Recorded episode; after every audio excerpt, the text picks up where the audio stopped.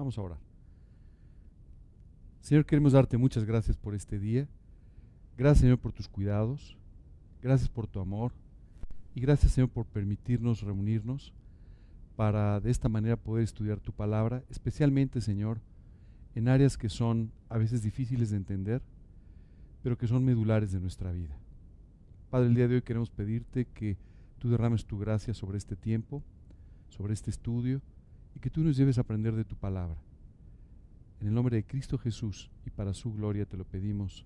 Amén. Muy bien. El día de hoy vamos a comenzar entonces con este, este estudio que vamos a dividir en dos, en dos domingos. Eh, el estudio eh, eh, se titula La Biblia y los negocios. Y como estaba comentando hace un rato, si tú no tienes un negocio propio, por favor no pienses que te puedes ir, porque en realidad no se trata de eso, sino se trata de comprender, como vamos a comprender, varios principios que son importantes y rectores en nuestra vida como creyentes. El primero de ellos es nuestra relación con el dinero y con las cosas materiales. El segundo es, y esto es muy importante, la perspectiva eterna que deben tener nuestras actividades, nuestro trabajo, nuestros negocios, nuestras actividades, cualquiera que sean. Es muy importante que prestemos atención entonces a todos estos principios. Dice la escritura, si pues coméis o bebéis o hacéis otra cosa, hacedlo todo para la gloria de Dios. O sea, dice, si comes para la gloria de Dios, si bebes para la gloria de Dios, si duermes para la gloria de Dios, si trabajas para la gloria de Dios, ¿cierto? Y continúa diciendo, no seáis tropiezo ni a judíos, ni a gentiles, ni a la iglesia de Dios. Muchas veces tú y yo podemos convertirnos en un tropiezo para las personas que nos rodean, en nuestros trabajos, en nuestras actividades, en lo que hacemos, por no dedicar estas actividades o este trabajo o este negocio para la gloria de Dios. Y continúa diciendo, como también yo en todas las cosas agrado a todos, no procurando mi propio beneficio, sino el de muchos para que sean salvos. Él decía, al final, decía Pablo, todo lo que estoy haciendo, todas mis actividades, todo lo que hago, está relacionado con la salvación de otras personas. Y tú y yo tenemos que empezar a entenderlo de esta manera, porque a veces perdemos de vista que donde Dios nos ponga va a ser para la salvación de otras personas. Si tú crees que estás en tu trabajo para ganar dinero, no es realmente cierto. Por supuesto, Dios va a proveerte y va a proveerle a tu familia una vida digna a través de tu trabajo, de tu actividad o de lo que tú hagas. Pero en realidad hay una perspectiva eterna mucho más importante dentro de las actividades que tú y yo estamos haciendo. Esta es la realidad. Esto es una estadística. 97% de los creyentes tenemos un trabajo secular. Tan solo el 3% de los creyentes en el mundo, los cristianos en el mundo, están de tiempo completo dedicados a la obra de Dios. Esto quiere decir que no tienen un trabajo secular. En este 3% hay pastores, hay misioneros, hay cantantes y, y, ya, ¿verdad? Algunas personas administrativas tal vez, pero ocupan solamente el 3%. Ahora dime una cosa, ¿tú crees que el trabajo de ganar las almas, el de ganar el mundo para Cristo, ¿tú crees que toda la predicación del Evangelio la tiene que hacer este 3%? Por supuesto que no. Si así fuera, imagínate, sería prácticamente imposible, ¿verdad? Lo tenemos que hacer todos. Entonces, si efectivamente el 97% tenemos que hacer el trabajo, significa que tú y yo somos responsables de la obra de Dios. Déjame ponerte el nombre de algunos líderes espirituales, algunos personajes que fueron claves en la Biblia y hablarte un poco sobre sus actividades. Abraham era un ganadero, no era un pastor de tiempo completo, no era un misionero de tiempo completo, no sé si tenía buena voz para cantar, la verdad no tengo ni idea, pero lo que sí sé es que él tenía una ocupación, él era un ganadero. Abraham. ¿Ok? Jacob también era un ganadero. Josué y Caleb eran generales, eran militares. David era primero un pastor, después acabó siendo un general y finalmente acabó convirtiéndose en el rey de Israel. Salomón era un rey, Job era un hombre de negocios. ¿Te acuerdas? Bueno, Daniel y Nehemías eran funcionarios, ¿no? lo que hoy en día llamaríamos, sé que hoy se, oye feo, pero no debería, eran burócratas. O sea, no, eran funcionarios del gobierno, ¿cierto? Lucas era un médico y Priscila y Aquila se dedicaban a los negocios, ¿verdad? Todas estas personas fueron claves en el trabajo de Dios. Ninguno de ellos fue un obrero de tiempo completo. Estaban en el 97%. Como tú y yo. ¿Ok? Es importante que entendamos esto. Nuestro trabajo tiene que ser para el Señor. Y en el lugar donde Dios te ha puesto, es el medio ambiente en el que Dios te quiere usar. Tal vez tú y yo nunca prediquemos el Evangelio en las selvas del Amazonas. O tal vez nunca vayamos a, sé yo, a algún otro país o algún otro lugar. Pero donde Dios te ha puesto, ese es el lugar donde Dios quiere que prediques el Evangelio. Sabes, yo conozco personas que están preocupadas por dónde Dios los va a llevar algún día para servir y no sirven a su alrededor a las personas que Dios les ha puesto cerca. Por otro lado, tú y yo tenemos que aprender a participar en la obra. Fíjate, todas estas personas, artesanos, gobernantes, proveedores, todas estas eran personas que al final trabajaban en la obra de Dios. Hay una expresión que usamos mucho en el mundo cristiano, es que fulanito está de tiempo completo. Y a mí en lo particular no me gusta esa expresión. O sea, yo tengo un trabajo secular, pero estoy de tiempo completo porque todo mi tiempo lo uso para servir, independientemente de que esté en mi trabajo o en otra actividad. Entiendo que esto es una expresión que se, se, refiere a las personas que están solamente sirviendo con todo su tiempo y no tienen un trabajo secular. Pero tú y yo tenemos que aprender a ser obreros de tiempo completo. Personas que donde quiera que Dios nos ponga, estemos de tiempo completo, viviendo para Cristo y sirviéndole donde Dios nos haya puesto. Dice la Escritura, no os conforméis a este siglo, sino transformaos por medio de la renovación de vuestro entendimiento para que comprobéis cuál sea la buena voluntad de Dios agradable y perfecta. Muchas veces tú y yo pensamos que tenemos el trabajo que hemos conseguido o que simplemente es pues, el trabajo donde nos, eh, nos, eh, contrataron porque pues, hemos sido capacitados para eso o entendemos de sistemas o de química o de, o de administración o de contabilidad o qué sé yo. No te engañes. La Biblia dice que nuestro, nuestro entendimiento, nuestra manera de pensar, tiene que ser transformada para que de esa manera tú y yo entendamos en el lugar donde Dios nos ha puesto cuál es la buena voluntad de Dios para nuestras vidas. ¿Ustedes recuerdan el nombre de Billy Graham? ¿Lo ubican bien? Predicador extraordinario del siglo XX. En el siglo XIX hubo un Billy Graham, un predicador de ese tamaño, que se llamaba Dwight L. Moody. Un predicador extraordinario que tocó miles de corazones con sus predicaciones en los Estados Unidos, en Inglaterra, en otros lugares. Dwight Moody, antes de ser este predicador extraordinario, fue pastor. Él era pastor de su iglesia y eh, lo empezaron a invitar a predicar aquí y allá y hubo un momento en que ya no le alcanzaba el tiempo. Y entonces otra persona se tuvo que hacer cargo de esta iglesia en Chicago. El nombre de este señor era eh, Rubén Torrey, que por cierto es uno de los escritores más importantes eh, del mundo cristiano. Pero tú sabes que antes de ser pastor, ¿sabes cuál era la ocupación de Moody? Vendía zapatos. Y cuando le preguntaron cómo fue que llegó a usted a ser un gran predicador, él decía, porque vendí zapatos. Esto no significa que tú y yo tengamos que salir ahorita a buscar un, eh, un empleo en, en, Flexi o en alguna marca de estas de zapatos. No, no se trata de eso. Pero sí se trata de que en nuestros trabajos Dios nos está usando preparando, bendiciendo, y solamente son parte de la buena voluntad de Dios, agradable y perfecta. Y así lo tenemos que ver. ¿De acuerdo? Muchas veces se ve el trabajo como algo negativo. Tengo que ir a trabajar.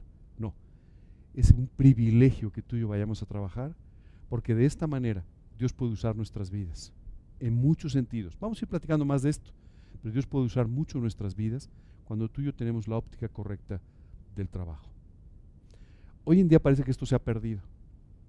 Hace muchos años, un filósofo no cristiano que se llamó Max Weber. Y Max Weber escribió un libro muy interesante que se llama El desarrollo del capitalismo y la ética protestante, se llama. Y él decía, me doy cuenta que en los países o en los lugares donde hay cristianos, la economía florece. Eh, por supuesto, estás hablando de una persona que no cree en Cristo y que está haciendo un análisis completamente frío sobre la situación. Él decía, porque yo veo que los cristianos saben que sirven a su Dios cuando trabajan. Y lo hacen con esmero. Y son mucho más productivos. Afortunadamente Max Weber vivió en el siglo XIX. El siglo XXI no sé qué pensaría. ¿no? ¿No? Todo depende de tus decisiones y las mías. ¿Estás de acuerdo? Pero es muy importante que entendamos que Dios quiere que veamos esta actividad como una actividad con una perspectiva eterna. Y si tú y yo mañana ponemos un negocio, y si tú y yo mañana eh, nos contratamos en otra actividad, si somos profesores universitarios, si somos amas de casa, tú y yo tenemos que entender que hay una óptica eterna para aquello que estamos haciendo.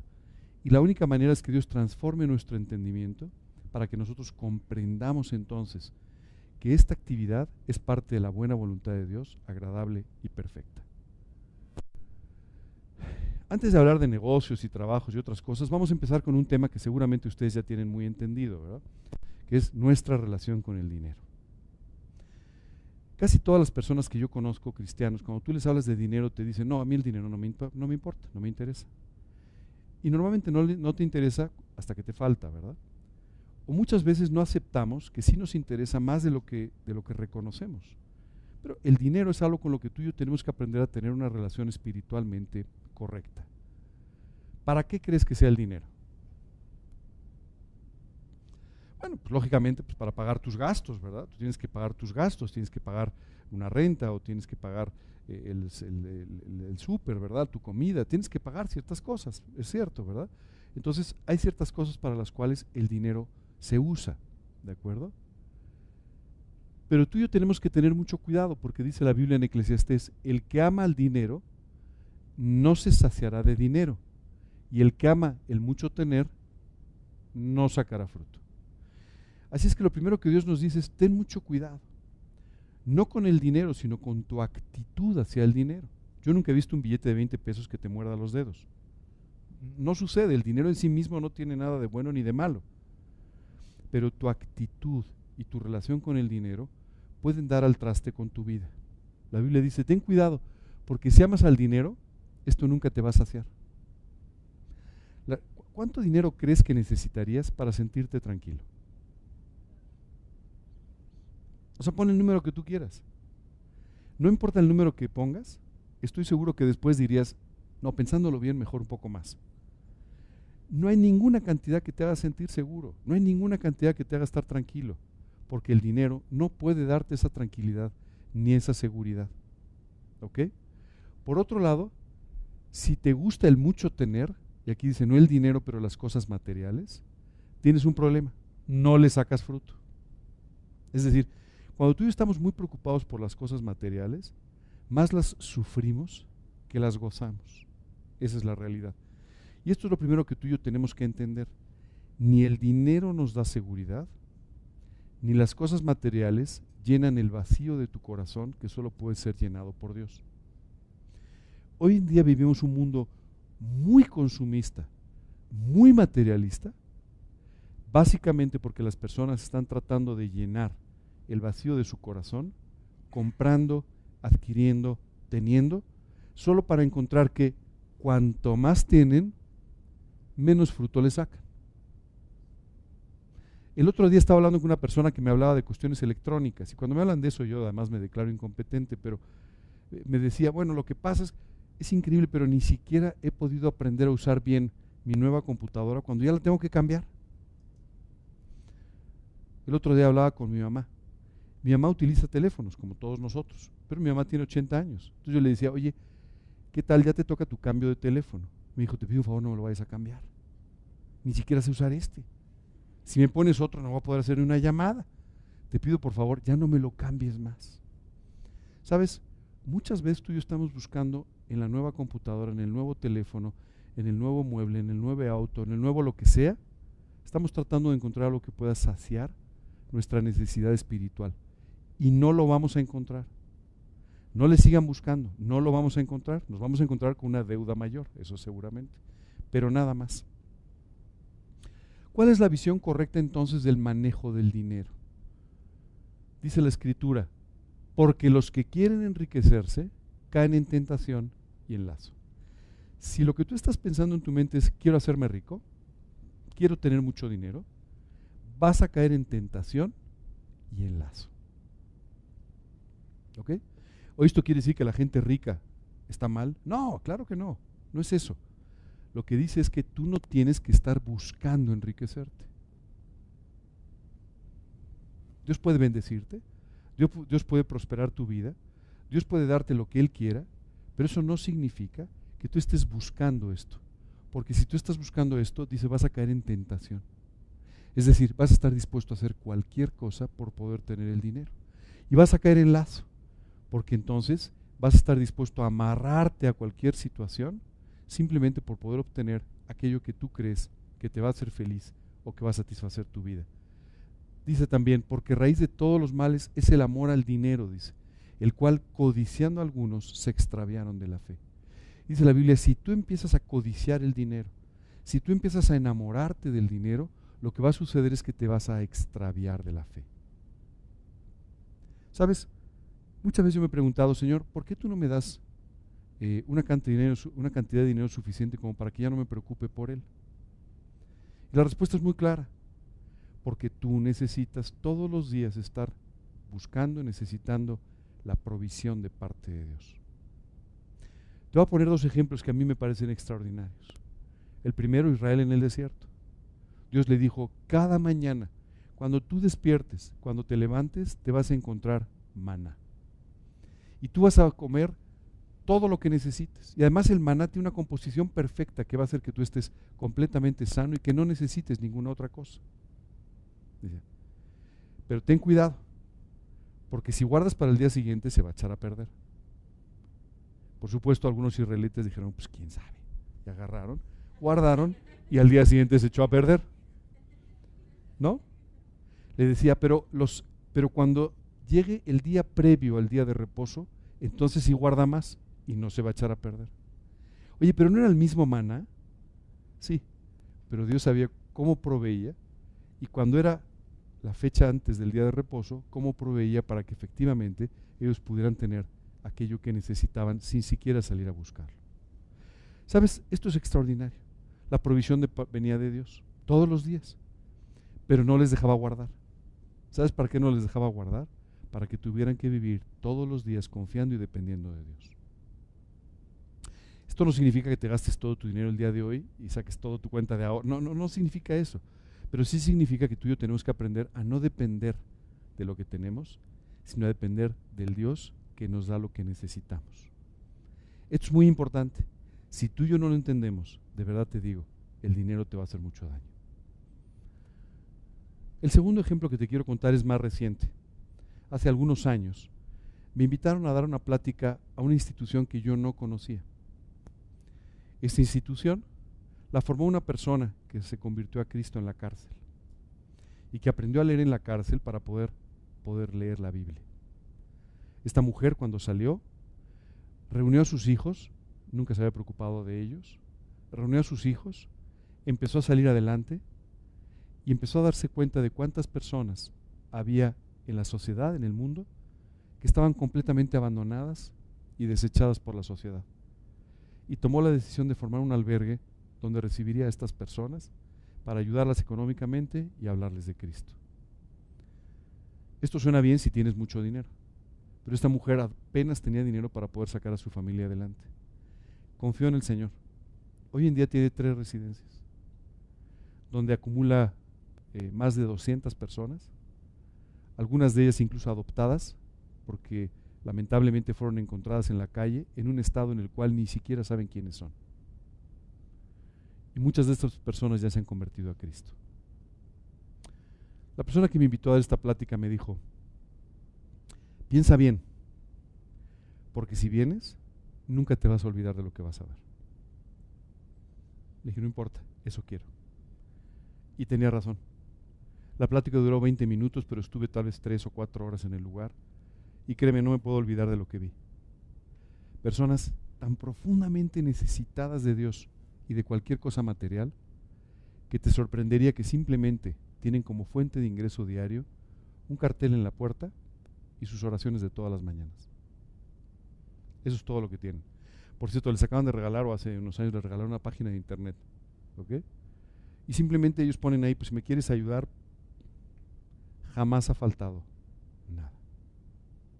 Bueno, lo que te quiero decir es, Dios nos puede proveer todo lo que necesitamos cada vez que necesitemos. Si tú y yo tenemos claro que es Dios el que provee y no tu sagacidad, tu capacidad, tus estudios, tu trabajo, tu esfuerzo, tu, tu, tu, tu, tu, todo tú. ¿De acuerdo? Por último, me gustaría leerles este versículo de Isaías que dice, porque sus negocios y ganancias serán consagradas a Dios. Simplemente Dios le decía al pueblo de Israel, tus negocios, tus ganancias, todo lo que haces, lo tienes que consagrar a Dios. Hace un tiempo una persona se acercó y me dijo, ¿cómo le hago para que no me haga daño el dinero? Porque a veces tener mucho dinero puede ser eh, algo que te haga daño, ¿cierto? Como también a veces no tenerlo.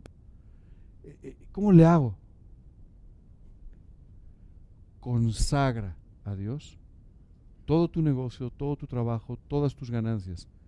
Y entonces serán usadas para la gloria de Dios, no para la tuya en forma personal, y podrás vivir con ello sin ser tropezado y siendo feliz con lo que Dios te da. ¿Cómo, tenemos, ¿Cómo debe ser nuestra relación con el dinero?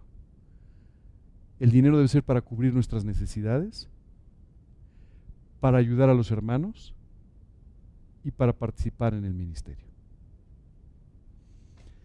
¿Cómo le hacemos tú y yo para cumplir con esta gran comisión de parte de Dios y llegar hasta lo último de la tierra, si a veces parte del plan de Dios es que tú te quedes en el lugar donde estás y en ese lugar tú le sirvas, a través de tus oraciones, a través de tus ofrendas, tú puedes estar cumpliendo con este plan misionero de Dios de alcanzar hasta lo último de la tierra. Hay personas que tal vez nunca han salido de su colonia, pero algún día en el tribunal de Cristo van a recibir los frutos de países que ni siquiera ubicaban en el mapa, pero por los que estuvieron orando y por los que estuvieron ofrendando. Para eso tiene que servir nuestro dinero. Y si tú quieres poner aquí otro, otro círculo donde diga para ser más felices y para poder este, disfrutar, no, no caben. Simplemente no caben. Cualquier otra cosa que tú quieras poner aquí no te va a hacer más feliz te va a hacer menos feliz y va a hacer que tengas una relación equivocada con el dinero que tarde o temprano va a dar al traste con toda tu vida. Como les comenté al principio de esta plática, hoy no, eh, no, estamos teniendo una predicación propiamente, sino que vamos a ir haciendo todo un análisis de lo que se trata el dinero, de lo que se tratan los trabajos, de lo que se tratan los negocios. Así es que por favor siéntete con la libertad de interrumpirme en cualquier momento para hacer cualquier tipo de pregunta que te resulte importante.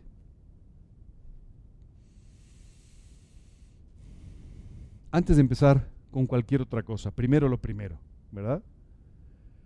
Normalmente, si tú eh, empiezas a leer un libro sobre cómo poner un negocio, cómo hacer con tu negocio, cómo lo que sea, te va a decir que tienes que poner la visión, la misión, y la mayor parte de la gente nunca la pone. Pero la realidad es que todos tenemos una visión para hacer las cosas, ¿verdad? ¿Verdad que sí? Dime una cosa, ¿para qué pondrías tu negocio? Yo he escuchado muchas cosas, ahorita te las cuento, pero ¿para qué pondrías tu negocio? ¿O para qué te contratas en un trabajo? Bueno, lo primero que tú y yo tenemos que hacer es pensar por qué hacemos las cosas que estamos haciendo. Y te, digo la verdad, normalmente las personas no piensan. Hacemos las cosas porque, porque hay que hacerlas, porque es lo que se ha presentado, porque pero tú y yo tenemos que pensar, a ver, ¿por qué estamos haciendo lo que hacemos? ¿Por qué te levantas todas las mañanas y vas a un trabajo, a una escuela? ¿Por qué te quedas en tu casa? ¿Por qué? ¿Cuál, es tu visión de lo que estás haciendo? Y esto es sumamente importante. Sabes, tú no sabes cuántas personas han llegado conmigo en el ámbito de los negocios a decirme, quiero poner un negocio para ser independiente. Y ponen un negocio y se encuentran con que no son independientes. En lugar de un jefe ahora tienen 20 o 30 o 50, no sé cuántos clientes, pero ahora tienen muchos jefes, ¿cierto? Muchas personas me dicen, no, yo voy a un negocio para hacer dinero. Y se acaban encontrando con que son los últimos que cobran, ¿verdad? Hay que pagar al, y hay que pagar al, y hay que pagar, y hay que pagar, y hay que pagar, y hay que pagar, ¿verdad? Muchas veces tú y yo tenemos una visión equivocada, de, ¿verdad? De por qué poner un negocio, de por qué eh, trabajar, ¿no? ¿Sabes? La visión correcta sería voy a poner un negocio, voy a dedicarme a una actividad, voy a trabajar, voy a dedicarme a mi casa, para de esa manera ofrecerle mi tiempo y mi vida al Señor y poder hacer esta actividad para su gloria, para hacer una bendición donde Él me ponga y para poder bendecir a otras personas. Si tú tienes esta visión, esto va a cambiar muchas cosas. Déjame explicarte por qué. La visión determina cómo reaccionamos, cómo actuamos. Si tú pones un negocio para ser independiente, probablemente el negocio no funcione muy bien, porque siempre tomarás tus decisiones para ser independiente. Entonces, cuando te digan, no, no, yo quiero ser independiente, no voy a hacer eso, ¿verdad? Aunque no lo escribamos en un papel, aunque no pongamos la visión, pero esa es la forma, eso, ese es el motivo por el cual tú pusiste un negocio. Si tú dices, lo voy a hacer para ganar dinero, entonces todas tus decisiones van a estar basadas en ganar dinero. Y estarás dispuesto a veces a hacer muchas cosas que no debes por ganar dinero. Claro, tú me vas a decir, pero los negocios se ponen para ganar dinero. Si pierden dinero, pues entonces ya no sirven. Sí, el problema no es ese. El problema es cuál es tu visión de lo que estás haciendo. ¿Para qué haces las cosas que haces todos los días? ¿Para qué trabajas? ¿Para qué tienes un negocio? ¿Para qué das clases? ¿Para qué estás en tu casa como una ama de casa? ¿Para qué haces lo que haces? Si no es para la gloria de Dios, si no es para poder servirle a través de lo que está haciendo, estás perdiendo de 8 a 10 horas al día. Y si eres ama de casa, tal vez como unas 16. Esa es la realidad. Por favor, analiza esto muy bien, porque puedes estar perdiendo la mayor parte de tu vida o de tu tiempo por no entender para qué haces lo que haces. Tenemos que ver que hay una repercusión eterna en lo que hacemos. Esto es muy importante. Tiene que haber una repercusión eterna en lo que tú y yo hacemos. ¿Cómo puede ser que haya una repercusión eterna? Número uno, hay una repercusión eterna porque Dios puede estar bendiciendo el lugar donde tú estás. Hace algunos años, hace muchos años ya, recuerdo que trabajé para una empresa durante un tiempo, una posición, eh, y después de esto eh, simplemente salí de ahí y cambié a otro trabajo. Eh, tal vez un par de años después, tres años después, en un evento, mi suegro y mi esposa se encontraron con los accionistas principales de esa empresa. Se los saludaron, todo muy bien. Y, Oye, Ángel, ¿dónde está? No, pues Ángel está de viaje, no va a estar aquí y todo. Y el presidente de la compañía se volteó con mi suegro y le dijo, no sabes cómo recordamos a Ángel. El tiempo que él estuvo con nosotros fue el mejor tiempo de esta empresa. No, no creas que soy tan brillante, ojalá, pero no. La realidad es que simplemente Dios bendice el lugar donde tú estás por ti. Dios lo bendice por ti. Aprende a orar por tu trabajo. Aprende a orar por el lugar donde estás. Aprende a orar porque Dios traiga su gracia, derrame su gracia sobre las personas, sobre el negocio. Aprende a orar por el lugar. Muchas veces tú y yo vamos todos los días a un lugar y jamás oramos por él. Jamás oramos por las personas que nos rodean. Jamás oramos por quienes están a nuestro lado. Estamos solamente esperando porque se nos abre una oportunidad para hablar de Cristo, lo cual es excelente, pero nunca tú y yo oramos pidiéndole a Dios que bendiga este lugar. Tú sabes en el lugar donde tú trabajas, cuántas personas pueden mantener a su familia, tener una vida digna, tener una proyección personal, gracias a ese trabajo, a ese empleo. Ora por este lugar, ora porque Dios lo bendiga y ora porque las personas entiendan que es Dios el que lo está bendiciendo. Estos señores, cuando hablaron con mi suegro, recuerdo mi suegro, ya sabes, se, mi yerno es un tipazo, pero la, realidad es que, bueno, mi suegro no entendía en ese momento de qué se trataba, no tenía que ver conmigo o con mi actividad profesional. Tenía que ver con que Dios estaba bendiciendo ese lugar. Hace algunos años recuerdo que unos familiares pasaron unos días conmigo, eh, con nosotros, y estuvieron en nuestra casa. Cuando ellos se fueron, recuerdo que nos empezaron a hablar casi diario, ¿no?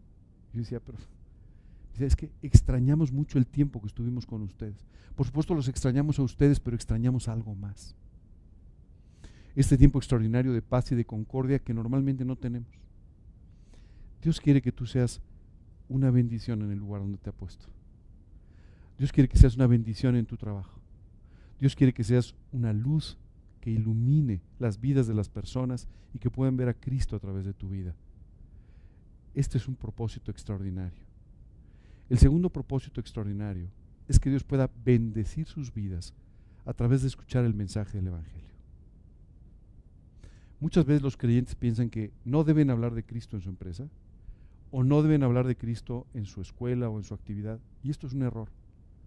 Tienes que tener mucho cuidado de respetar el tiempo en el que has sido contratado. O sea, si tú dices, bueno, las siguientes cuatro horas me voy a dedicar a hablar de Cristo y no voy a trabajar, alguien te va a recordar que tienes que trabajar, ¿verdad? Y lo hará con mucha justicia. Pero tú tienes que aprovechar cualquier oportunidad que se te abra para poder hablar de Cristo en el lugar donde estás. Esto va a suceder cuando la gente te ve identificado con Dios. Si tú te identificas con el Señor, en forma inmediata se te abrirán puertas. La primera vez que yo trabajé, después de haber terminado mi carrera, recuerdo que eh, trabajé en una empresa y entonces yo todos los días entraba con mi portafolio, mis cosas, ya sabes, y traía una Biblia. Una persona se me acercó tal vez unas semanas después y me dijo, oiga, dígame una cosa, usted lee la Biblia por lo que veo, pues trae, siempre trae su Biblia, usted debe leer la Biblia. Pues sí, sí, sí, todos los días. Oiga, es que tengo unas dudas sobre la Biblia, ¿usted me podría ayudar? Yo la primera duda era terrible, era, oye, es que me han dicho que el que lee la Biblia completa se muere. Le dije, no, no, yo, todavía no. Pero lo que te quiero decir es, esta persona tenía una serie de inquietudes, una serie de, de ideas, de dudas, ¿verdad? Que quería que alguien le pudiera resolver, pero sin darse cuenta además, lo que ella quería era que alguien le pudiera dar una explicación sobre su vida y hablarle de Cristo. Entonces, la segunda, la segunda situación muy importante en tu trabajo, en tu negocio, es que además de lo primero, de resultar una bendición en muchos sentidos, tú también puedas ser una luz del Evangelio en el lugar donde Dios te ha puesto. Esto es muy importante. Y muy importante, de esta manera Dios puede bendecir las vidas de otras personas. En ese primer trabajo como ingeniero, recuerdo, este, conocí a un joven, y este joven todos los días también me decía, trae una Biblia, qué cosa tan rara. Entonces eh, bromeaba mucho conmigo, es una, persona muy simpática, muy... Y entonces un día recuerdo, yo tenía mucho interés en hablarle de Cristo. Entonces un día le dije, oye, ¿qué te parece si comemos juntos? Sí, sí, sí, claro, claro. Fuimos a comer y antes de comer yo le dije, perdóname, es que quiero dar gracias. Sí, sí. Después me dijo, oye, te das gracias, traes una Biblia. A ver, explícame un poco más. Cuando empecé a hablar de Cristo me dijo, oye, oye, esto es muy importante, para ahí. Por favor, ven el sábado a mi casa.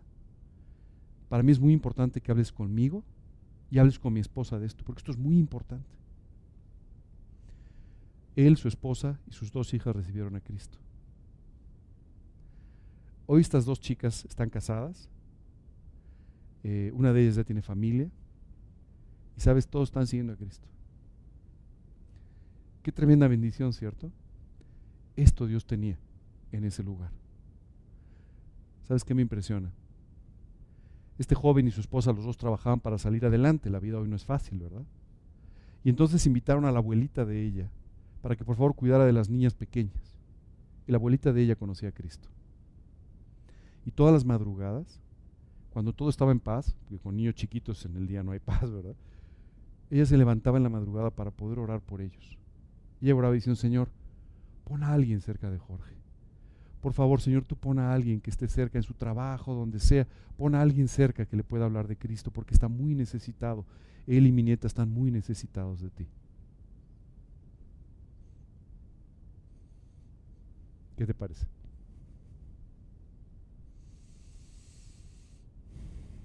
Vamos a hacernos dos o tres preguntas. ¿Quién de ustedes tiene un negocio? Vive de un negocio. No importa, el tamaño da igual. ¿Sí? Bueno, ¿está bien? ¿Ok? Perfecto. ¿Para qué tienes un negocio? a ver, ayúdenme. Para dar un servicio. ¿Ok? ¿Sí? Sí, si no, el negocio, el tiempo desaparece, ¿verdad? Si no es un servicio, hacemos algo, pues el negocio no va a caminar. ¿De qué tienes tu negocio? Pues no sé. Ah, bueno, ok. Tenemos que dar algo, ¿verdad? ¿Qué más? Bueno, pues sí, ¿verdad? Pues si los negocios no ganan dinero, acaban desapareciendo, ¿verdad? Normalmente así sucede, ¿verdad? Bueno, pero ¿para qué tienes tu negocio? Ok. Fíjese bien, en el fondo todos tenemos una visión para nuestro negocio. Pero si no complementamos esta visión con que sea para la gloria de Dios, eventualmente el negocio pierde sentido. Algún día tus hijos no van a estar y entonces, ¿para qué? Eh, eh, algún día ese servicio va a pasar de moda, ¿verdad? Conozco una señora que se dedica a grabar unos CDs con las predicaciones en diferentes iglesias. Y el otro día me dijo, tengo un problema. Le dije, ¿cuál? Pues que ya nadie, ya nadie compra los CDs. Y eso, pues es que ya nadie usa el CD. Es más, el otro día alguien me dijo, pues ni en mi coche hay CDs ya, o sea. Entonces, pues, ¿verdad? Entonces, si tú y yo no hacemos para la gloria de Dios lo que estamos haciendo, tarde o temprano va a ser obsoleto, ya no va a tener sentido, ¿cierto? Entonces tenemos que aprender a que nuestro trabajo sea para su gloria y de esa manera Dios siempre le dará un sentido o reinventará nuestra actividad para llevarnos a otra situación en la cual podamos, podamos seguirle sirviendo. Qué padre, gracias.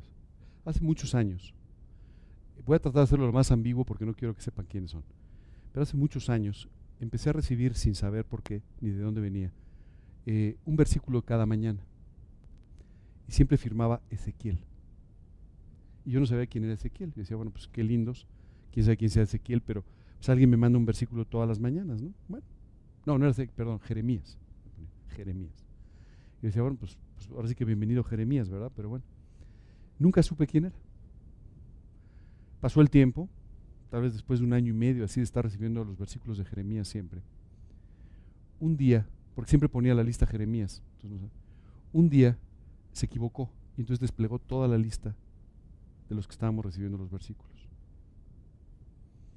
Cuando vi esa lista, me dio escalofríos. En esa lista estaban probablemente 50 o 60 de los personajes más importantes de la política de México. Varios hombres de negocios súper importantes. Por supuesto, al día siguiente ya no se llamaba Jeremías, se llamaba Ezequiel. O sea, tuvo que cambiar todo cuando se dio cuenta del error que había cometido, de desplegar toda esa información. Lo único que me impresionó es que este hombre fiel, supongo, no sé si era un hombre o una mujer, no sé, pero esta persona fiel todos los días, a todas esas personas con las que obviamente tenía contacto, les mandaba un versículo de la Biblia para alentarlos a vivir para Cristo. Qué impacto, ¿cierto? Creo que Dios permitió que un día se equivocara solo para que los mortales, o sea, no esas personas importantes, sino gente como yo, nos diéramos cuenta del ministerio extraordinario que tenía este hombre. Entonces no quieren ser independientes, ¿verdad? Ya les quedó claro que no es por ahí. Sabes, hay un problema con el tema de la, dependencia y la independencia. ¿Quién de ustedes ha dicho alguna vez que quiere ser independiente en algo? Pues todos, ¿verdad? Todos como cuando éramos adolescentes, papá, ya no me estés molestando, quiero ser independiente. Y tu papá te dijo, pues págate tus gastos. No, ya no, ya no quiero ser independiente, ¿verdad? Eso pasa mucho. Bueno, quiero decirte que toda la vida nosotros queremos ser independientes. Y esto es un problema que tenemos a veces los creyentes. Queremos vivir independientes de Dios. Hay tres formas de relacionarse, la dependencia, la independencia y la interdependencia. Déjame explicarte. Fuimos creados para ser interdependientes entre nosotros, solo dependientes de Dios e independientes de cualquier cosa que nos pueda esclavizar, amarrar o detener en nuestra vida. Si tú y yo no entendemos que tenemos que ser o que somos interdependientes, vamos siempre a pensar que tenemos que ser independientes y de esta manera no depender de nadie. Dependemos de todos unos de otros. Esa es la realidad. Si ustedes no vinieran, pues yo no tendría a quien darle estudios. Si yo no viniera, pues ustedes no recibirían los estudios, ¿verdad? Y así sucesivamente con cualquier relación que tenemos en la vida. Nos volvemos interdependientes dependientes solo de Dios. Cuando tú te vuelves dependiente de los demás o dependiente de alguien, esto afecta dramáticamente tu vida. Entonces, no dependientes sino de Dios, interdependientes de todas las demás personas e independientes de cualquier cosa que pudiera esclavizarnos, atarnos, etcétera. ¿De acuerdo? Entonces, cuando pongas tu negocio no busques ser independiente. Busca y entiende que vas a ser interdependiente. ¿De acuerdo? ¿Todo bien? ¿Vamos bien? Segundo, para ganar dinero. Sí, sí, sí, si tu negocio no gana dinero, pues va a cerrar. Pero ese no debe ser el objetivo, esa debe ser la consecuencia de lo que tú estás haciendo. ¿De acuerdo? Consecuencia, no objetivo. Tu objetivo tiene que ser hacer tu actividad para la gloria de Dios, dentro de su plan y su voluntad, y sirviéndole y de esta manera sirviendo también a otros. Hay una parte de la escritura que siempre me ha llamado mucho la atención. Dios recomienda diciendo, medida abundante y rebosada. No sé si tú has visto los negocios. El otro día fui a comer con una persona y me dice, cada vez que vengo a este restaurante, el, filete es más pequeño. ¿No? ¿Sí te ha pasado? Y hay dos papas menos. Algo así me dijo. Yo la verdad nunca las había contado, pero bueno, lo que te quiero decir es, él me dijo, oye, no puede ser. O sea, el precio no baja, pero sí baja el tamaño de la porción, ¿verdad? Esto es normalmente lo que sucede en la vida, si tú te fijas. La gente todo el tiempo está buscando aprovecharse de los demás, o sacar un poco de ventaja, o hacer esto o aquello, o no hacerlo. Dios le decía al pueblo de Israel, no rases la medida de lo que estás vendiendo, que sea abundante y rebosada. Y yo te voy a bendecir. Muchas personas dicen, acaba de terminar mis ocho horas no me puedo pasar ni 30 segundos. Tengo que salir corriendo, solté el lápiz porque no vaya a ser que me agarre el siguiente minuto dentro de la oficina todavía. Por favor, no hagas esto. Abundante y rebosada. Aprende a darte. ¿Te acuerdas del estudio pasado? Aprende a darte. Aprende a darte con los demás. Aprende a darte en tu trabajo. Aprende a darte en tu actividad. Que siempre des un poco más de lo que te pidan. Decía la escritura, si te piden una milla, camina dos. Si te piden tu capa, dales también tu camisa. Aprende a darte y Dios podrá bendecirte y usar tu vida abundantemente. Para vivir de Él, no te confundas, los negocios no son para vivir de ellos. Cuando tú estás buscando vivir de tu negocio, entonces siempre vivirás preocupado porque mañana te va a dar o no te va a dar lo suficiente para vivir. Vive preocupado por quien te regaló tu negocio, no porque vivas o no de él económicamente hablando para demostrar algo. También hay mucha gente que quiere demostrar. Yo tengo mi negocio para demostrar que soy una persona importante, ¿no? que puedo salir adelante. ¿no? Hace algún tiempo escuché una persona a la que su papá le dijo, oye, me gustaría que tú dirigieras mi negocio. No. Dijo, pero ¿por qué no? ¿No te gusta? No, yo tengo que salir adelante solo. Tengo que ser importante. Resultado, no tiene un negocio y el otro negocio quebró. Pero bueno, eso es otro tema. Lo que te quiero decir es, al final, tú y yo tenemos que aprender que no es así. No tenemos que demostrarle nada a nadie. ¿Ok? Y si tú estás tratando de mostrarle algo a alguien, créeme, te acabas de convertir en su esclavo. Porque no encontró trabajo. Esto también pasa, ¿verdad? Sobre todo si tiene más de 50 años, ¿verdad? Y ya me contratan, pues tengo que poner un ¿Por qué? Pues porque no me contratan, ¿verdad? Entonces tengo que poner un negocio. Bueno, no tengas esa visión. Dios podría darte un trabajo aunque tuvieras 85. Así de sencillo. Simplemente, si no te lo está dando, es porque Dios tiene otros planes para ti. Entonces, velo como Dios tiene otros planes para mí y me voy a concentrar entonces en hacer aquello que sea su voluntad. No en quejarme porque ya nadie me contrata después de los 45, ¿verdad? Como pasa mucho en nuestro país. Por favor, nunca pienses de esta manera. Y si piensas esto, ahora sí ya te perdiste. Porque quiero trabajar menos. Eso no va a pasar. y si pones tu negocio, no vas a trabajar menos o si lo haces, tu negocio va a ir muy mal, ¿verdad? No se trata de que trabajes menos. No escuché a una persona que dijo, voy a poner un negocio porque de esa manera voy a tener más tiempo para servir al Señor. No, tienes el mismo tiempo, las 24 horas del día. Pero si lo que estás buscando es que tu negocio te dé más tiempo para poder dar estudios o algo, no va a ir por ahí tampoco. Más bien tú tienes que aprender a utilizar tu negocio para servir al Señor en él. ¿Ok? Y tal vez si está así en tu corazón, algún día Dios te dé la oportunidad de que vayas dedicando menos tiempo a tu negocio y lo puedas dedicar más a servir. ¿De acuerdo? Pero no lo pongas con esa idea porque no va a ser de esa forma. Bueno, ya hablamos un poco sobre la independencia, la dependencia y la interdependencia, ¿verdad? Esta es la palabra favorita de los adolescentes, ¿no? Papá, no te metas, yo ya sé lo que hago. ¿no? Quiero ser independiente. Hasta que llega el sábado.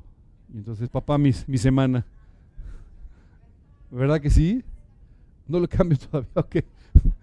Si quieren, luego les pongo las láminas, ¿eh? no se preocupen. ¿Sí? Ok. Después de la visión, dicen los expertos en negocio que hay que tener una misión, ¿verdad? Ok, ya tuvimos la visión correcta, ya pusimos la visión correcta, ahora vámonos con la misión, ¿verdad? ¿Cuál va a ser la misión de nuestro negocio? Bueno, ¿a qué me quiero dedicar? Eso es importante que lo sepas. Hay gente que dice, yo quiero un negocio de qué, pues quién sabe. No, pues no, no, no, mejor no, no renuncies a tu empleo porque este, seguro no sabes todavía qué quieres hacer. Tú tienes que orar para que Dios te, te muestre, te enseñe qué debes hacer, en qué cosa dedicar tu tiempo, en qué cosa dedicar tu vida, a qué dedicarte. Muchas veces tú y yo tenemos conceptos equivocados sobre aquello para lo que tenemos ciertas habilidades, ¿verdad? Quiero decirte que si, e, esto es muy importante, si tú no, tienes claro qué sabes hacer y qué no sabes hacer, qué puedes hacer y qué no puedes hacer, pues entonces será muy difícil. No sabes cuánta gente llega y me pregunta, oye, ¿será esto un buen negocio? La respuesta siempre es, ¿hay alguien que vive de eso? Sí, entonces es un buen negocio, para él. Tal vez no para ti, ¿verdad? O sea, si te quieres dedicar a la pintura y vender cuadros, primero asegúrate que eres un buen pintor porque si no, pues probablemente no salgas adelante en tu negocio, ¿verdad? Dios nos ha dado ciertas cualidades o ciertos talentos para que podamos explotar, también desde el punto de vista profesional, también desde el punto de vista personal. Hay ciertas cosas para las cuales tú y yo tenemos cierta habilidad y ciertas cosas para las que pues, francamente no la tenemos, ¿verdad? Por ejemplo, yo no me dedicaría nunca a cocinar. Sería un terrible fracaso, me comería la mitad. Pero bueno, no hay negocios entonces correctos. Yo te diría, cual, uy, cualquier negocio es correcto si es honesto lo que estás haciendo. ¿Ok? Es así de fácil. Si estás haciendo una cosa que no es honesta, o estás promoviendo algo que no es honesto, que no es conforme a lo que Dios enseña, entonces mejor no lo hagas. Por favor, ya no vendan cigarros. Bueno, ya sé que no los vendes, pero no vendan cigarros o no sé qué nada. O sea, si, van a poner un bar, bueno, pues seguramente Dios no va a poder bendecir un negocio como ese, ¿verdad? Pero fuera de eso, yo te diría, cualquier negocio es correcto y cualquier negocio puede ser adecuado, ¿cierto? Porque no hay negocios buenos y malos. Hay personas adecuadas y aptas para hacer un negocio y personas que no lo son. ¿Verdad? ¿Te has dado cuenta? Así funciona el ministerio. ¿Todos son pastores? No. ¿Todos son predicadores? No. ¿Todos son maestros de la Biblia? No. Cada quien hace aquello para lo cual Dios lo ha llamado, para lo cual Dios lo ha capacitado, para lo cual Dios lo ha preparado. De esta misma forma, cuando tú y yo hablamos de un negocio secular, tú y yo tenemos que pensar para qué cosas somos aptos, para qué cosas no, de qué cosas sabemos o tenemos experiencia y de qué cosas no. ¿De acuerdo? Y tenemos que tener siempre mucho cuidado con los espejismos. Siempre llega el primo que no habías visto y que te encuentras en una reunión que te dice, tengo el gran negocio. Con este nos hacemos millonarios, nos retiramos. ¿Sabes todo esto, no? ¿Verdad que lo han oído alguna vez? Siempre llega algo y no, hombre, con esta tú no sabes. Tres meses y después de esto, en yate por la Costa Azul. Y, no sucede de esa manera. Esto no es un gran negocio, es un gran espejismo. ¿De acuerdo? Ningún negocio se construye de esa manera, si es un negocio legal y correcto, ¿verdad? Entonces, por favor, no te, no te vayas con esta idea, con esta impresión siempre de el gran negocio, el bombazo, lo que va, no, va a ser de esa manera. Y si tú mañana decides poner un negocio, por ejemplo, Dios va a trabajar en tu carácter, haciéndote trabajar todos los días con constancia. Y si tú tienes un nuevo trabajo, ¿no? Dios va a trabajar en tu vida para volverte apto en ese trabajo y vas a tener que trabajar un poco más y vas a tener que esforzarte un poco más. Por cierto, la palabra esfuerzo a veces está fuera del diccionario de algunos creyentes. Solo te quiero decir que mejor la incluyas, ¿ok? Porque Dios llama a sus líderes a esforzarse y ser valientes. Y a ti y a mí nos llama a esforzarnos y ser valientes. Así es que si tú no quieres esforzarte, estás en el lugar equivocado. Porque la Biblia te va a llevar una y otra vez a esforzarte en aquello que estás haciendo a buscar la excelencia en tu vida, a buscar la excelencia en tu servicio, a buscar la excelencia en todas las cosas que haces porque son para la gloria de Dios. Tienes que ser muy honesto en el planteamiento del negocio. ¿Puedo glorificar a Dios o no con este negocio? ¿Cómo puedo preguntarme esto? Es muy sencillo. ¿Invitaría a, a Dios de socio a mi negocio? Jesús, ¿te sentarías conmigo en la junta directiva del negocio? Seguramente no. Bueno, pues entonces mejor no pongas ese negocio o mejor no te dediques a él, o mejor deja de dedicarte a aquello que te estás dedicando y busca otra cosa a que dedicar tu tiempo y tu vida. Porque al final ese es tu ministerio y es tu testimonio. ¿De acuerdo? Tienes que pensar en esto, esto es muy importante. El riesgo siempre está relacionado con el rendimiento. Yo escucho muchas personas que me dicen, yo quiero poner un negocio en el que trabaje poco, invierta poco y no tenga riesgo. Y siempre les digo, pues bueno, pues, pues no existe. Ese no hay, ¿verdad? No es así, no funciona así. En la medida que hay un mayor riesgo y una mayor inversión, normalmente hay un mayor rendimiento, ¿verdad? Entonces, no le creas a la gente que viene a ofrecerte las cosas que no son. Oye, este negocio es sin riesgo, mira. Eso sí, tú inviertes toda tu liquidación y vas... No, no va por ahí. Mira, tú inviertes toda tu pensión. No, no, no, no hagan esas cosas. ¿Ok? Muy bien. Y por último, y esto es muy importante, se necesita dinero para hacer negocios. Por favor, piensa siempre en esto. Muchas, muchas personas tienen una gran idea y entonces empiezan a trabajar en su negocio para encontrarse que al final necesitan poner un poco de dinero porque si no el negocio no funciona. Tú no sabes cuántos creyentes yo he conocido que han vivido angustiados, que han perdido su testimonio por comenzar un negocio que fue exitoso y que fue bien, pero no tenían el dinero para hacerlo. Y entonces empezamos a meternos en las deudas, empezamos a meternos en los problemas, en los retrasos de los pagos. ¿Y sabes qué acaba sucediendo? Te quita la paz, te hace vivir mucho peor de lo que vivías antes y destruye tu testimonio. Tienes que ser muy consciente en esto. A ver, ¿qué necesito si quiero poner un negocio? Bueno, pues tengo una buena idea o tengo una cosa que pienso que puede funcionar muy bien, pero si se necesita dinero, se necesita, necesito entonces tal vez encontrar a alguien que esté conmigo y que pueda poner ese dinero, o tengo que hacer lo necesario para hacer las cosas correctamente. Dice la escritura, hágase todo decentemente y con orden. Si tú empiezas hoy con que, mira, préstame este dinero porque con esto yo voy a hacer, y entonces no va a suceder de esa manera. Mira, le voy a pedir un préstamo al banco y entonces no, no va a suceder de esa manera. No te engañes. Más adelante vamos a hablar un poco de esto. Hay momentos en que un negocio necesita un préstamo, puede ser, pero hay muchos momentos, sobre todo al inicio, que lo que un negocio necesita es inversión. Alguien que pueda poner el dinero, no se lo tengas que devolver de inmediato, no te cueste un interés, sino que sea un inversionista, ¿cierto? O un fondo de inversión, qué sé yo, lo que sea, ¿no? Pero lo que te quiero decir es, esto es muy importante. Los negocios no se hacen sin dinero. ¿De acuerdo? ¿Todo bien? ¿Vamos bien hasta aquí? Ya son unos hombres de negocios expertos todos ustedes, pero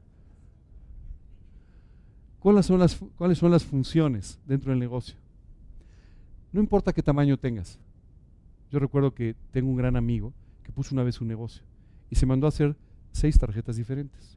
Una de director general, otra de director comercial, otra de director de finanzas, otra de vendedor. Y en el fondo tenía razón porque hacía de todo. Y estaba en la sala de su casa. Entonces, dependiendo de con quién trataba, pues sacaba la tarjeta correspondiente, ¿verdad? No importa si estás tú solo, si hay dos personas o hay diez. De cualquier manera, estas son las funciones normales que todos los negocios tienen en la vida. Tiene que haber una, pues un área comercial, alguien tiene que vender. Yo sé que muchas veces no nos gusta. Yo sé que muchas veces, además, eh, el otro día una persona me decía, oye, quiero hacerte una pregunta, me decía, porque yo me he dado cuenta que en mi negocio yo tengo que vender, pero me siento mal vendiendo en lugar de estar hablando de Cristo. Yo creo que le debería hablar de Cristo a la persona y no venderle. Y decía, bueno, pues a lo mejor tienes que hacer las dos cosas. Y si tú eres un profesional en ventas y eres una persona que hace tu trabajo con, amor al Señor, seguramente esto te abrirá puertas para hablar de Cristo. Pero esto es una función que tú y yo no podemos evitar, ¿verdad? ¿Alguno de ustedes se dedica al marketing? ¿No? Entonces podemos criticar. No, no es cierto. No, muchas veces tú y yo tenemos que tener cuidado, ¿no? Recuerdo que una vez yo trabajé para una compañía que vendía unas zapatillas deportivas. Y la verdad es que las zapatillas deportivas no eran ninguna maravilla. Entonces tenían un anuncio que era genial que decía, somos la empresa que más zapatillas vendemos. Más adelante, chiquitita en las letras, decía, los jueves, en tiendas solamente de tenis, cuando llueve. O sea, no era cierto nada de lo que decían en el fondo, ¿cierto? Tú y yo tenemos que entender que tenemos que huir de todo eso y empezar entonces a aprender a hacer las cosas con honestidad y correctamente. Vamos a hablar más de eso. La parte administrativa y financiera. Tú y yo tenemos que aprender a administrar correctamente el dinero. Y, sería muy bueno que empezáramos por nuestra casa. ¿Te parece bien? Ahí. Vamos a hablar un poco de esto porque seguramente nos toca a todos. Uno de los principales problemas que tenemos es gastar en lo que no debemos, gastar lo que no debemos y gastar cuando no debemos.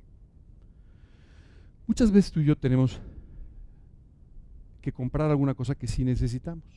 Está bien. Hay veces que compramos algo que realmente no necesitamos o no necesitamos en ese momento. ¿No? El otro día vi, a una señora que me llamó mucho la atención. Tenía 200 pares de zapatos. No había estrenado ninguno de ellos. Lo que te quiero decir es que muchas veces tú y yo pensamos que necesitamos cosas que en realidad no necesitamos. ¿Verdad?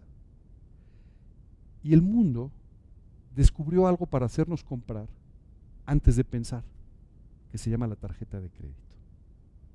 Si tú y yo tuviésemos que traer el dinero en la bolsa para comprar los zapatos que no necesitamos, seguramente diríamos, voy a mi casa por el dinero y de regreso diría, no, pues en el fondo no los necesito. No tiene sentido lo que estoy haciendo. Ah, pero se nos ocurrió un plástico, ¿verdad? Que nos permite hacer lo que queramos cuando queramos. Y luego te dicen con el poder de tu firma. Y luego te dicen a seis meses sin intereses. Y luego la persona que te está enseñando los zapatos te dice, pero por favor, usted no puede comprar estos zapatos. O sea, al final todo está pensado para que tú compres aquello que no necesitas o cuando no lo necesitas, ¿cierto? Solo quiero decirte una cosa, ¿sabes qué tasa de interés tiene hoy el banco? No te esperabas este estudio hoy, ¿verdad? No, pensabas que tiene que hablar de tasas de interés y cosas raras. Bueno, ni hablar, algún día tiene que pasar. Este, ¿cuál, ¿Qué tasa de interés tú crees que hay en el banco? Bueno, si compras una casa es por ahí del 10, 11%, ¿cierto? Ok. Si tienes un crédito de otro tipo, ¿cuánto te gusta? Si es automotriz, anda por ahí del 16 o alguna cosa así, ¿verdad? Más o menos, ¿sí? Por ahí. ¿Algún otro 12, 14, 16? ¿Sabes cuánto pagas por un crédito en tarjeta de crédito? 48 la semana pasada. Esto es ridículo. Esto es ridículo. La camisa que tú pensaste que debías comprar porque estaba en una super oferta del 10%, te acaba costando mucho más cara que si lo hubieras comprado fuera de la oferta. Pero tú pensaste que con el poder de tu firma, con el color de tu tarjeta y con los seis meses sin intereses, te hacían un favor. No te engañes, no es así. No es de esta manera. Tú y yo tenemos que aprender una cosa muy importante. Tenemos que aprender a vivir con aquello que Dios nos da. Recuerdo que hace unos años una persona me preguntó, ¿cuánto ganas? Y le contesté con la verdad. Le dije, lo que Dios me da. Tú y yo tenemos que aprender que lo que tenemos es exactamente lo que Dios nos da. Y tú y yo tenemos que estar felices con lo que Dios nos da y aprender a administrar lo que Dios nos da. Y de esta manera tú y yo podremos servirle. Y de esta manera tú y yo podremos ir creciendo en nuestra vida uno de los problemas más graves. Tú sabes que los bancos en los créditos hipotecarios para comprar una casa, tú sabes que siempre castigan lo que les dices. Si tú les dices gano 10, te ponen 8. Porque casi todo el mundo miente. Y dice que gana lo que no gana y hace lo que no hace. Y en el fondo lo único que sucede es que cuando les dan el préstamo, los hunden por completo. Porque no tienen la capacidad para pagarlo. Esa es la realidad. Sabes, tú y yo tenemos que aprender una cosa muy clara y es, a vivir con lo que tenemos, a ser felices con lo que tenemos, sin necesidad de estar todo el tiempo esperando supeditando nuestra felicidad a aquello que no tenemos, y de esta manera vivir sin deudas y de una forma correcta. ¿Me estás diciendo que rompa mis tarjetas de crédito? No, te estoy diciendo que las aprendas a usar. Son útiles porque a veces no puedes traer el dinero y entonces te sirve traer ese plástico, ¿verdad? Que sustituye al dinero. Pero eso no quiere decir que puedas comprar lo que no puedes pagar. Porque créeme, si no te vas a meter en un problema del que después te va a costar mucho trabajo y tiempo salir. Esa es la realidad. Hace poco una persona que estaba con problemas en sus tarjetas de crédito, había gastado de más y no podía pagar, me decía, es que me llaman 20 veces al día. Y que la buena noticia es que te las podías haber ahorrado las 20 llamadas. Simplemente con no gastar lo que no debías gastar cuando no lo podías hacer. Si tú quieres algo, y no puedes, ora por ello. Y si está dentro de la voluntad de Dios para tu vida, te lo va a dar. Esa es la realidad. Nunca vivas de los préstamos, nunca vivas de los apoyos de los amigos, porque tarde o temprano se van a cansar de esto. Nunca vivas debiendo lo que no tienes y tampoco pretendiendo lo que Dios no te está dando. Esa es la realidad. ¿Sabes? A mí me impresiona mucho el apóstol Pablo. Él vivía de las ofrendas que le mandaban, ¿cierto? Y hubo un momento que las ofrendas no llegaron. Por algún problema las ofrendas no llegaron. Pablo pudo haber dicho, oye, pues, pues préstenme dinero a cuenta de las ofrendas cuando lleguen. No. Pablo dijo, bueno, pues si no están las ofrendas es porque Dios me quiere trabajando, ¿no? En un trabajo secular. Y se puso a arreglar tiendas de campaña, pues el trabajo que consiguió. Ahí conoció a Priscila y Aquila. Claves para su ministerio. ¿Sabes? Esto es lo que Dios quiere hacer. Nunca olvides, hay veces que tú y yo estamos orando y pensando en las cosas sobrenaturales y luego de repente nos damos la vuelta y usamos la tarjeta de crédito y no creemos en las cosas más básicas. Créele a Dios que te puede dar lo que quiera, pero te va a dar lo que te tiene que dar, lo que necesitas y aquello que no te hace daño. ¿Ok? ¿Vamos bien? Aprende a administrar correctamente tus cosas, aprende a administrar correctamente tu casa, aprende a darle gracias a Dios por las cosas que Dios te da, aprende a cuidar las cosas que Dios te da, Aprende a cuidar las cosas que los demás tienen. Aprende a actuar correctamente y administrar correctamente tu vida. Imagínate si encima tienes que administrar las ofrendas. ¿No? Eres un pastor que administra las ofrendas o eres una persona, un misionero que vive de las ofrendas. Con mayor motivo tú tienes que tener un cuidado extremo en la administración de tu vida. Imagínate lo que puede hacer una deuda en la vida de una persona que está sirviendo al Señor. Oye, qué bien predica, pero no paga ni de milagro. Imagínate nada más el problema. Acabarías con tu ministerio, acabarías con tu vida. O, imagínate, hace dos semanas salió una noticia que yo no sabía si reír o llorar o las dos. Un pastor en Estados Unidos, un televangelista en Estados Unidos, ¿no? ¿no? Que a veces no sabes si es abono o es la Biblia, pero bueno. Pero lo que te quiero decir es, este televangelista que le calculan tiene 50 millones de dólares, salió diciendo en televisión que por favor le ofrendaran porque necesitaba comprar un avión privado que costaba 54 millones de dólares. Es que por favor le ofrendaran. Cuando leí esa noticia dije, qué triste y qué vergüenza para el Evangelio. Qué triste y qué vergüenza. Muchas veces tú y yo podemos tener esa posición. Cuando pedimos y no podemos pagar. Cuando queremos vivir de una forma que Dios no nos ha dado.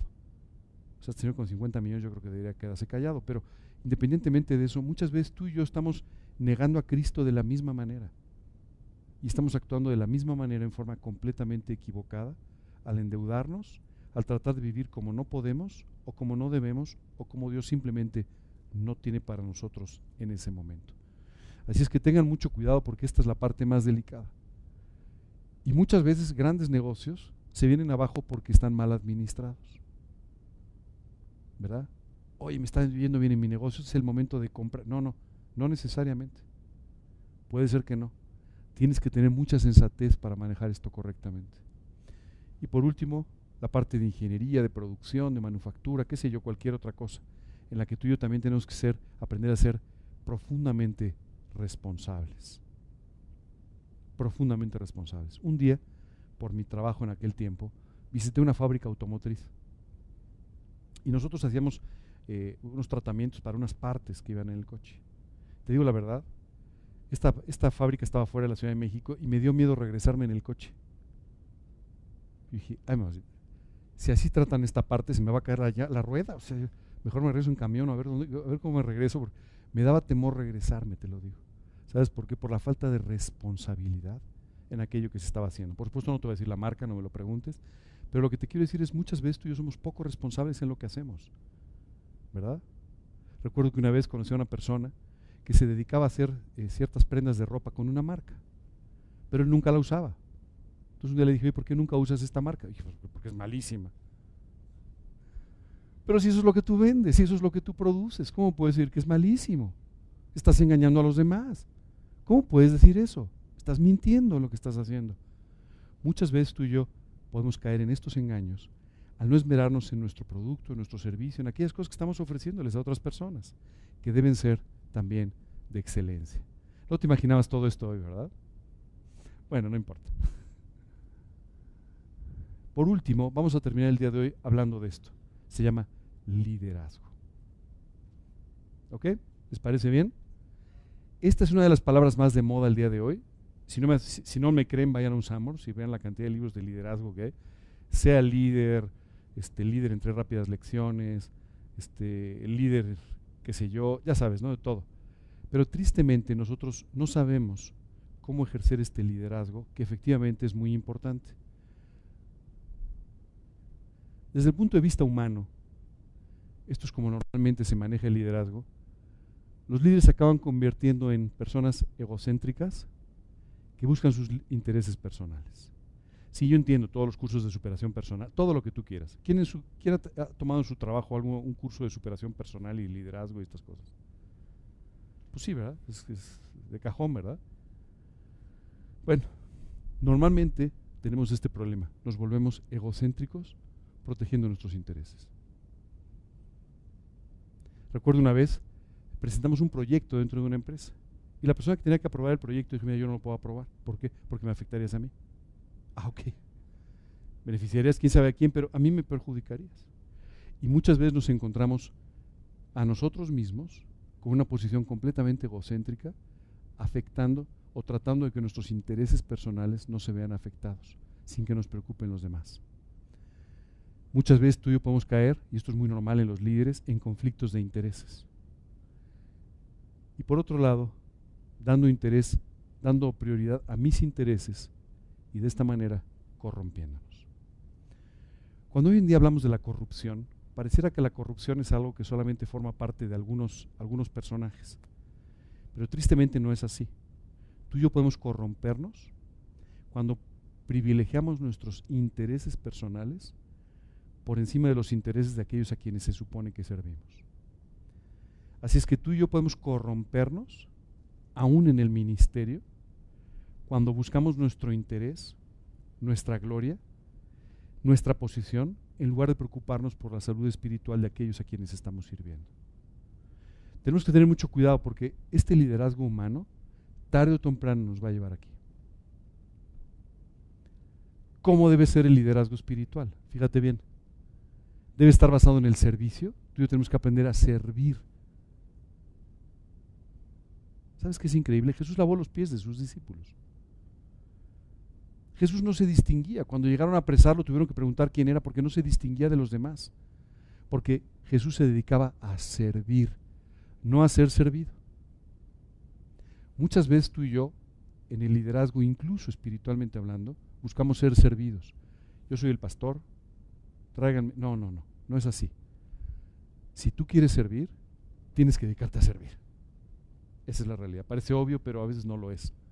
Segundo factor muy importante, tú tienes que estar preocupado en el Señor y en los demás. Si te estás preocupando por ti mismo, vas a ser un fracaso. Tú tienes que preocuparte por el Señor y por las personas a quienes sirves. Si tú no tienes cariño, tú no tienes amor por las personas a las que sirves, no lo vas a hacer. Y por último, tiene que estar basado en el discipulado y el enfoque cuando tú sirves a alguien más tiene que ser servir al Señor. No te confundas. Hay muchas personas en este mundo que sirven a otros. Pero si tu enfoque no es servir al Señor, tu servicio a otros será completamente disminuido. Y esto nos lleva a dos cosas que están muy de moda en los trabajos, ¿verdad? El trabajo en equipo. ¿Quién de ustedes ha participado en algún trabajo en equipo en la escuela o en el trabajo? ¿Y cómo funcionaba? Uno trabajaba y los otros no. ¿Verdad que pasa eso? Sí, ¿verdad? No te preocupes, yo llevo el trabajo, tú hazlo, ¿no? Cosas así sencillitas, ¿verdad? O muchas veces es el trabajo se hace como yo digo, ¿verdad? Muchas veces tú y yo fracasamos cuando pensamos que ya lo sabemos todo. Y esto sucede muchas veces cuando alguien empieza a dar órdenes a los demás, cuando alguien empieza a decir lo que los demás tienen que hacer y cuando alguien además no quiere hacer lo que le corresponde. ¿Sabes? Es muy importante que tú y yo aprendamos esto, no solamente para nuestro trabajo o para nuestro negocio, es muy importante que tú y yo aprendamos esto para el servicio al Señor. Hay muchas personas que lo que quieren es servir solos. ¿no? Oye, mira, ¿qué te parece si vamos a testificar? No, yo voy solo. ¿no? Oye, si organizamos una reunión, no, yo la hago solo. Oye, yo. Bueno, eso daña completamente. La Biblia nos ha llamado a trabajar en equipo. Pero trabajar en equipo, en el servicio al Señor, esto es indispensable. Si tú y yo no aprendemos a trabajar juntos en equipo, simplemente no lo vamos a poder hacer. El servicio implica trabajar en equipo, orar unos por otros, alentarnos unos a otros, apoyarnos unos a otros, aprovechar unos los dones de los otros. Y si tú y yo no hacemos esto, simplemente nos vamos a volver inútiles. Esto mismo sucede en un trabajo o sucede en un negocio. Si tú no aprendes a trabajar con los demás, simplemente no va a funcionar. Y por otro lado tenemos que aprender, y esto es muy importante, con esto vamos a terminar el día de hoy, la relación que tenemos entre jefes y empleados. FIU, este es todo un tema. ¿Sabes qué pasa? Muchas veces tenemos fricciones importantes, ¿verdad? Porque como creyentes no aprendemos a vivir con la autoridad que Dios ha puesto sobre nosotros. Tu autoridad no solamente es tu esposo, tu autoridad no solamente es un pastor, tu autoridad no solamente es el presidente de un país, tu autoridad también es aquel que han puesto como tu cabeza en la actividad que estás desarrollando. Y tú tienes que aprender a honrarle, a respetarle y a amarle. Eso suena como raro, ¿verdad? Bueno, honrarle, respetarle y amarle como al Señor. Déjame ponerte un ejemplo, el que habla de la relación entre el hombre y la mujer, entre un esposo y una esposa. La Biblia dice, eh, esposas, hablando de las mujeres, estad sometidas a vuestros maridos en todo como al Señor. En pocas palabras dice, tú te tienes que sujetar a tu marido, pero para poderte sujetar a tu marido, tú tienes que vivir en sujeción al Señor. Si no, tú nunca te podrás sujetar a tu marido. De esta misma forma te diría, tú nunca te podrás sujetar a una autoridad humana si tú no te sujetas previamente al Señor y aceptas que esa autoridad que está sobre ti fue puesta por Dios. Mientras tú no hagas esto, no aceptes esto, nunca te sujetarás. Te resignarás, pero no te sujetarás. Tú tienes que aprender a sujetarte a las autoridades que Dios ha puesto, porque dice la Escritura que las ha puesto para tu bien, aunque no te parezca, aunque te caiga mal tu jefe, no importa. Ahora, ¿qué sucede cuando además estás hablando de que tu jefe es un creyente? La Biblia dice que son dignos de doble honor, no de cotorreo, de doble honor. Porque muchas veces lo que sucede es que muchos creyentes dicen, como mi jefe es creyente, tiene que entender. Tiene que entender que debo de llegar tarde, porque estuve con mi familia en la mañana porque me acosté tarde ayer porque fue a un estudio. Es que tiene que entender que no puedo llegar a la misma hora. Tiene que entender que me tengo que ir más temprano. Tengo que entender que puedo trabajar menos. Tengo que nada de eso es cierto. Tú deberías tener una actitud de doble honor para aquel que no solamente es tu jefe, pero además es tu hermano en Cristo y a quien tú debes apoyar con tus oraciones y debes apoyar para que sea exitoso en su trabajo y en su ministerio y en su vida. Pero muchas veces también pasa lo, segundo, y es el jefe es el creyente, y entonces le dice a su empleado creyente, como tú eres creyente, quédate un rato más. Tú me vas a ayudar más que los demás. Entonces empezamos a abusar un poco de esta relación, o mucho, ¿verdad? De esta relación. De la misma manera tú tienes que cuidar a las personas y tienes que aprender a tratarlas de la mejor forma, con la mayor honra, con el mayor amor y con el mayor cuidado y preocupación por sus vidas. Por la de todo el mundo, especialmente si son hermanos en la fe. Créeme, yo he visto tantos problemas en los negocios entre creyentes que no te los puedes ni imaginar. Oye, ¿y eso quiere decir que está mal hacer negocio entre creyentes? No. ¿Eso quiere, decir que está mal trabajar con creyentes? No. ¿Eso quiere decir que está mal contratar creyentes? Por supuesto que no. Lo que está mal es no entender cómo deben ser las relaciones correctas. Eso es todo. Para nosotros debería ser una, un honor, un privilegio y algo de que darle gracias a Dios el trabajar entre creyentes, el trabajar con creyentes o para creyentes. Pero tenemos que aprender claramente cómo debemos vivir esa relación. Vamos a quedarnos hasta aquí, no ha terminado el estudio, pero vamos a quedarnos hasta aquí porque yo creo que tienen algunas cosillas que asimilar hoy. ¿Preguntas, dudas? Oye, yo soy ama de casa. Yo solito me hago las preguntas. Bueno, oye, pues como no preguntan. Oye, yo soy ama de casa. Aplica lo mismo. Aplica exactamente lo mismo. ¿Ok? Y tú y yo tenemos que entender entonces a darle su lugar a nuestro esposo, a darle un lugar correcto a nuestros hijos, a entender de qué se trata nuestro trabajo y a glorificar a Dios a través de él. Sabes, un día me impresionó mucho, porque una persona que no conocía a Cristo llegó a una casa y dijo, de verdad, esta parece ser la casa de un cristiano. Y esta persona que lo invitó le dijo, ¿y eso por qué? Porque aunque no conozco a tu esposa, es increíble ver el orden y el cuidado con el que está todo. Esto es extraordinario. Tú y yo podemos reflejar a Dios en cualquiera de nuestras actividades si tenemos la actitud correcta para ello. Nunca menosprecies tu trabajo. Yo veo muchas señoras que menosprecian el trabajo en su casa, por ejemplo, ¿no? Y entonces aprecian el trabajo de una ejecutiva y entonces no aprecian el trabajo de una ama de casa. O aprecian el trabajo de un hombre de negocios y no aprecian el trabajo que ellos tienen en alguna empresa, en algún negocio. Siempre tienes que apreciar el trabajo donde Dios te ha puesto. No es menos. Hay veces que en la vida tú vas a tener un trabajo y luego tendrás otro, una posición, otra, nunca sabemos, ¿no? Pero donde estés, aprécialo, dale gracias a Dios y tenlo como lo más importante. Si tu trabajo y tu negocio es hacer palillos de dientes, hazlos de la mejor manera posible para el Señor. ¿De acuerdo? Ahora, si preguntas, dudas. ¿No? Ok, vamos entonces a terminar con una oración. Señor, queremos darte muchas gracias el día de hoy por este tiempo precioso que nos has permitido hablar de todos estos temas que son poco comunes, pero que en el fondo afectan profundamente nuestra vida. Gracias Señor por darnos esta oportunidad y hoy te pedimos Señor que tú bendigas nuestros trabajos, nuestros negocios y que cada una de estas actividades pueda ser realmente para tu gloria y a través de la cual tú puedas bendecir nuestra vida y bendecir a otros. Gracias Dios. Llévanos a reflexionar en cada uno de estos temas y permite de esta manera, Señor, que nuestras vidas puedan ser profundamente de impacto en los lugares donde tú nos has puesto. Te damos gracias y te lo pedimos en el nombre de Cristo Jesús. Amén. Muy bien.